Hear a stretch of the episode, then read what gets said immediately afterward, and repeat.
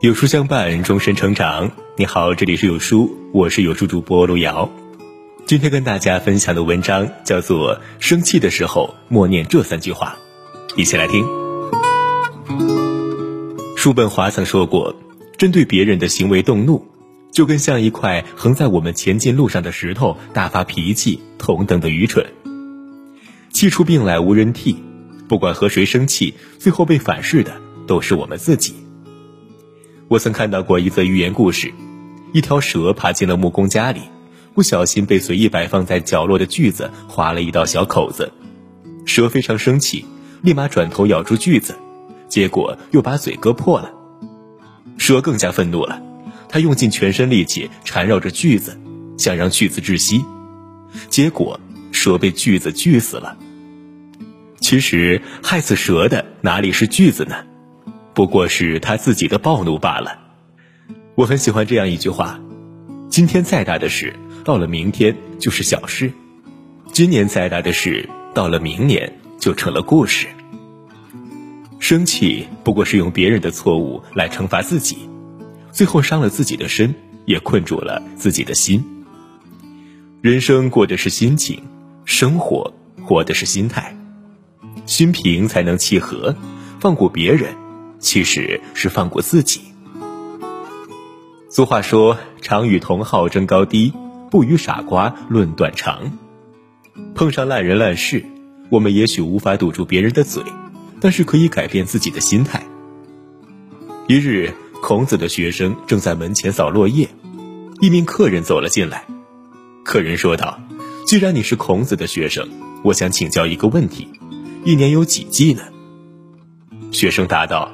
春夏秋冬四季，客人却摇头说：“不，一年只有三季。”二人争论不休，客人便与他打赌：“若是四季，我给你磕三个响头；若是三季，你给我磕三个。”学生答应了。这时候，孔子走了出来，一问情形，便笑着说：“一年是三季，哪来的四季？你还是给人客人磕头吧。”等那客人高高兴兴的走远了，孔子才解释道：“那个人通体绿色，是蚱蜢变的人。蚱蜢春天生，秋天死，根本没有经历过四季。你和他争辩四季的问题，不是浪费时间吗？”生活中诸如此类的三季人不在少数。若真要与他辩出个子丑寅卯，不但浪费了时间，还容易惹得一身戾气，满心烦躁。作家周国平曾说：“人生要有不较劲的智慧，不生气不是认怂，而是不在意；不计较不是理亏，而是及时止损。任他耗尽力气，无赖纠缠，无视他，远离他，你自有光明敞亮的大好人生。生气不如争气。”知乎上曾有人提问道：“如何才能做到不生气呢？”高赞回答是：生气表示有力量，因此化解生气最好的办法就是争气。在演艺圈的前十几年，张小斐不过是演艺圈中任人踩踏的小鱼小虾。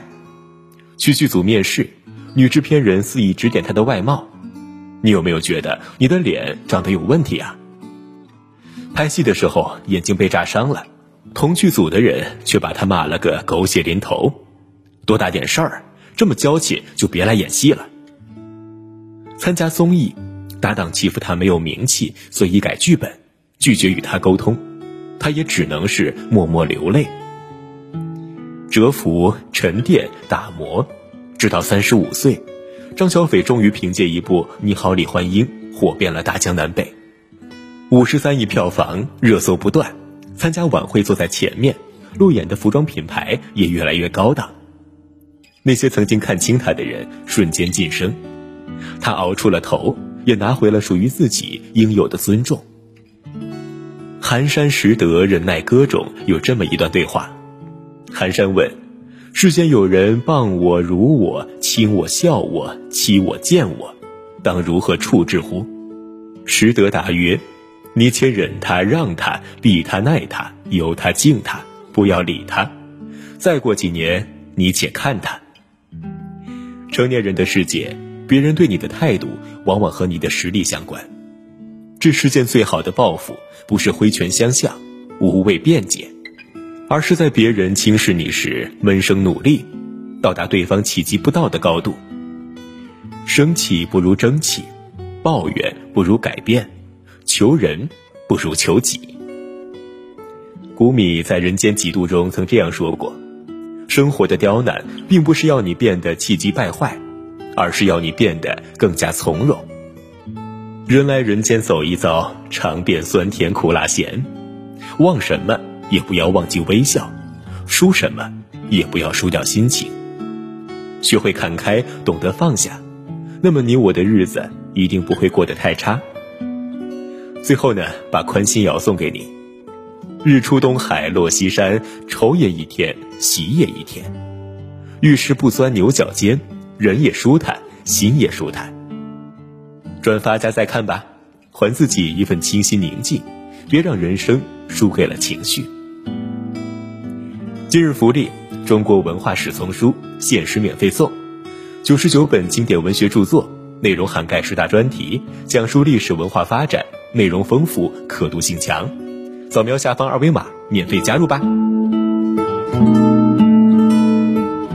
好了，今天的文章到这里就跟大家分享结束了。如果您喜欢这篇文章，记得在文末点亮再看，跟我们留言互动。另外呢，长按扫描文末二维码，在有书公众号菜单免费领取五十二本好书，每天有主播读给您听，或者下载有书 APP，海量必读好书免费畅听，还会空降大咖免费直播。更多精品内容等您随心挑选，明天同一时间我们不见不散，拜拜。